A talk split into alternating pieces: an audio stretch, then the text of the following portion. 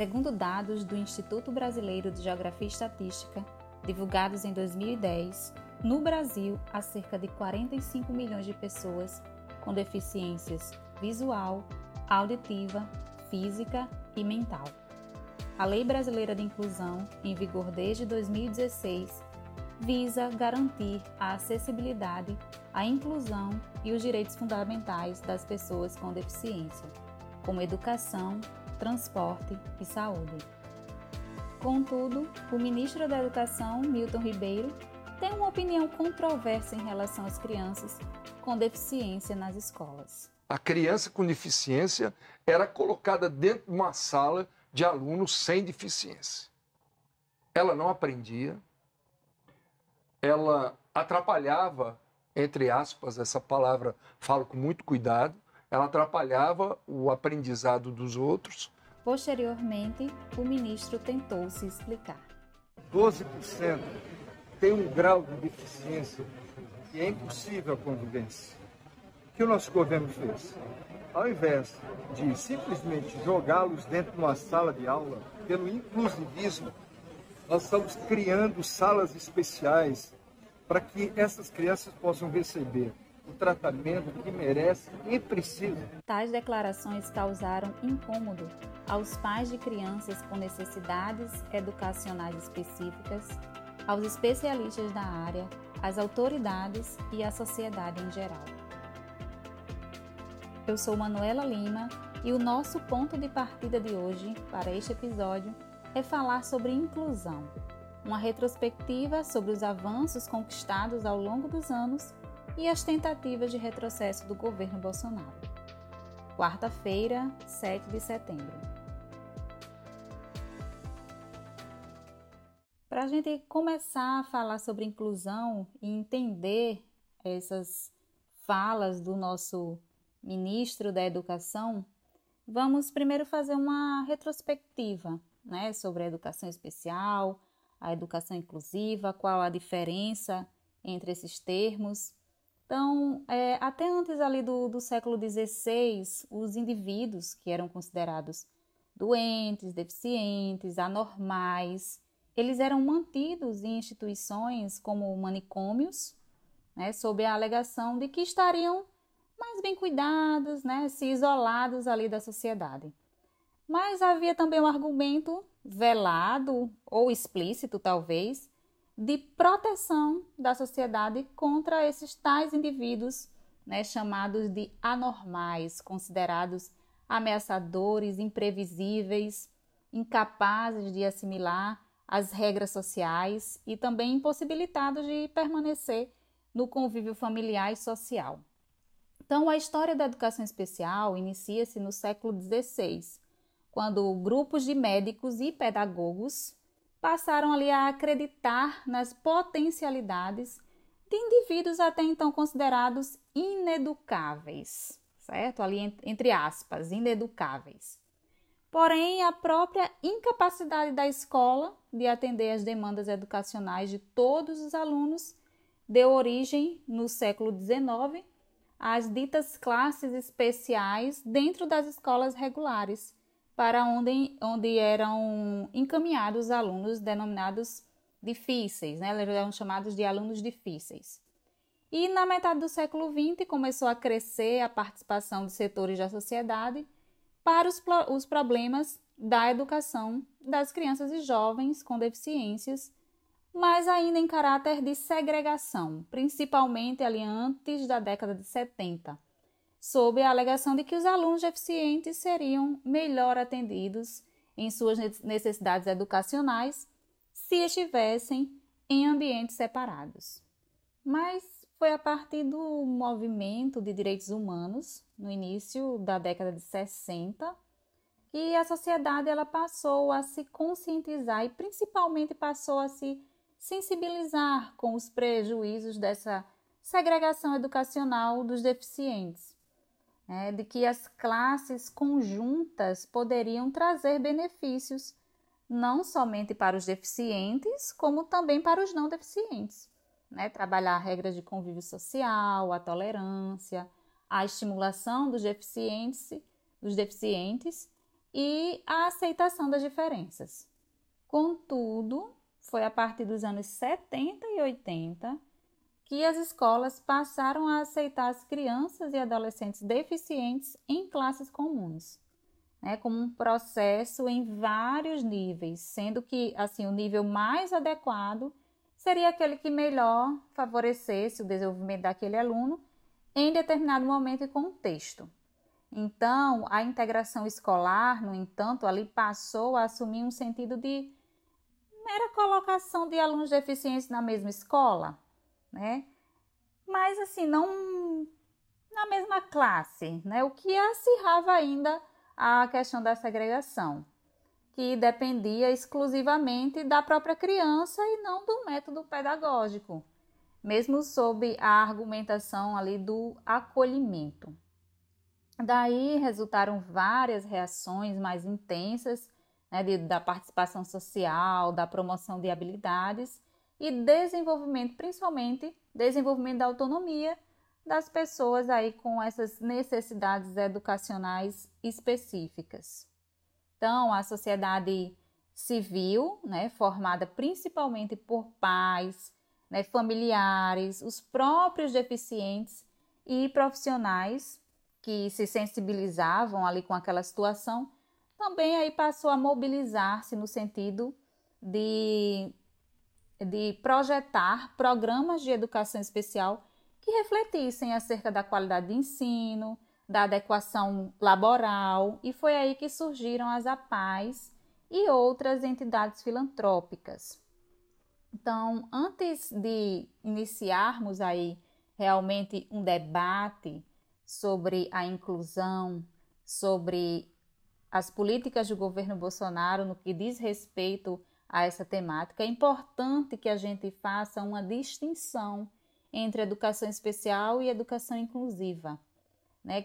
Já utilizei aqui várias vezes o termo educação especial, que atende especificamente as crianças com deficiências, mas separadas das outras crianças, né? retirando retirando-as aí do ensino regular. Então, era o termo utilizado é, na, naquele período ali onde acontecia ainda a segregação. E o termo mais atual, que é a educação inclusiva, né, que inclui as crianças com deficiências no ensino regular, junto com os demais alunos. Então, é bom a gente ter essa percepção dessa da diferença entre essas duas nomenclaturas. Dito isso, né, deixando claro, bem claro essas especificidades dos termos.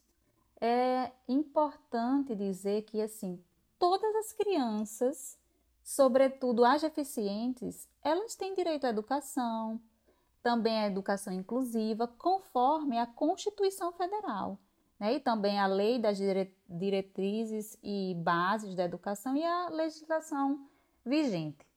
Então, em virtude de tudo isso, todas as escolas, públicas ou particulares, elas são obrigadas a matricular crianças deficientes.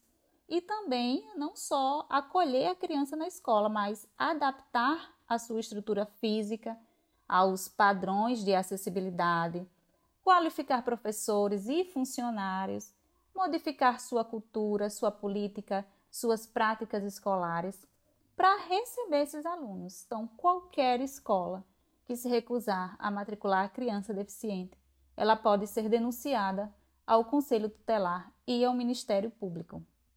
Mas a gente sabe que aqui no Brasil, na prática, as coisas não acontecem bem assim e a fala do nosso ministro da Educação deixa isso mais latente.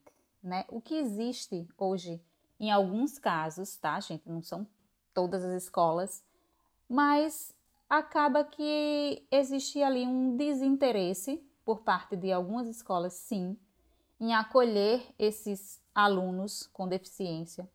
Também há uma ausência de profissionais qualificados, porque isso implica gastos, contratações, por exemplo, de intérpretes de Libras, é, obras de acessibilidade, né, construção de rampas, elevadores, pisos táteis, sinalização. E ainda mais na rede pública, muitos municípios não contam nem com profissionais em quantidade suficiente sequer para atender a demanda dos alunos não deficientes, quem dirá das crianças com alguma necessidade educacional específica. Então, faz parte do dever dos governantes, né, fornecer ali a infraestrutura, recursos para que as escolas elas sejam capacitadas para acolher esses alunos, né, com todos os tipos e graus de deficiência. E assim, é, acima de tudo, mostrar às demais crianças a importância do respeito, da tolerância, da diversidade. Então, a, esco a escola que atende às necessidades das crianças com deficiência, elas atendem não só às necessidades dessas crianças, mas elas ajudam a trabalhar com as, as crianças consideradas típicas o respeito, a diversidade, o que a gente está precisando tanto hoje em dia, né? Para as crianças deficientes, é uma oportunidade de interagir com as demais crianças, de enfrentar novas situações, né? diferentemente ali de, do convívio só no isolamento doméstico. É fazê-las lidar com novos desafios na busca pela sua independência, pela sua autonomia, autoconfiança, ampliar o seu círculo de amizades e motivá-las para o aprendizado. Então, todos ganham com a inclusão. E, voltando ao nosso ponto de partida, que é a declaração desinformada e equivocada do senhor ministro da Educação, que é um pensamento totalmente, esse pensamento dele é, um, é totalmente alinhado com o raciocínio igualmente desinformado e equivocado do nosso presidente da República, né, que há pouco tempo pretendia ali a separação, propôs a separação entre as escolas especializadas em deficiências e as escolas regulares, promovendo novamente a segregação. Em outubro de 2020, o presidente Bolsonaro ele havia assinado um decreto que foi considerado um retrocesso na questão da educação inclusiva, porque retirava das escolas a obrigação de terem uma infraestrutura, recursos para admissão de alunos deficientes nas turmas regulares.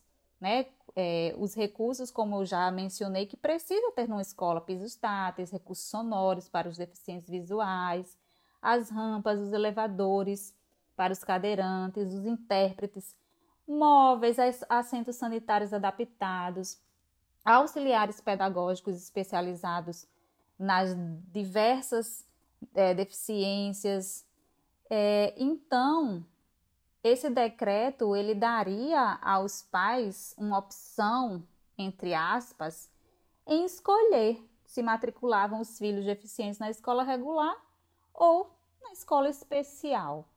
Então, essa, essa opção aí, na verdade, ela não seria tão espontânea, porque os pais, eles, na verdade, se viam sem opção, uma vez que a escola regular, ela não teria a obrigação de ter condições de oferecer serviços e recursos de assistência aos alunos deficientes. Então, os pais, eles provavelmente teriam que matricular suas crianças na escola especial, já que a escola regular não teria condições de ofere não teria condições de oferecer os serviços que essas, essas crianças precisavam.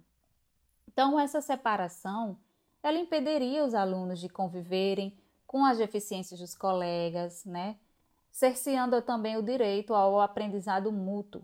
Né? E isso criaria o que? Um impasse para as escolas regulares, uma vez que lhes é proibido recusar matrículas de alunos deficientes, mas elas seriam obrigadas a isso por ausência né, ou insuficiência de recursos para atender tais alunos. Mas, em dezembro de 2020, o ministro Dias Toffoli, do STF, julgou procedente um liminar que solicitava a suspensão dos efeitos do referido decreto presidencial, porque esse decreto ele afrontava a LDB né, e o Estatuto da Pessoa com Deficiência. Então, as declarações do senhor ministro aí evidenciam uma completa desinformação, né, ele, a intolerância em relação à diversidade social, contrariando exatamente os princípios morais e sociais que precisamos incutir nas nossas crianças o respeito, a cooperação, a solidariedade. Mas nós, enquanto cidadãos, estamos preparados para atitudes inclusivas? E aqui não me refiro apenas às crianças com deficiência dentro das escolas regulares, no ensino, no aprendizado mútuo. Mas eu quero fazer essa reflexão como ponto de partida para a gente começar a repensar nossas atitudes cotidianas. Desde o cumprimento a, né, a pessoa que limpa a nossa sala no escritório, um ato de solidariedade com uma pessoa desconhecida, ao bom dia que a gente dá ao entregador de panfleto ali no semáforo.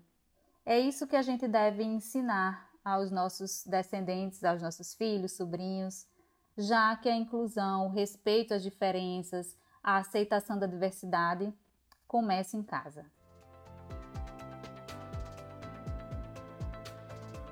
Esse foi o ponto de partida de hoje, seu podcast semanal para refletir sobre assuntos relevantes do Brasil e do mundo. Até o próximo!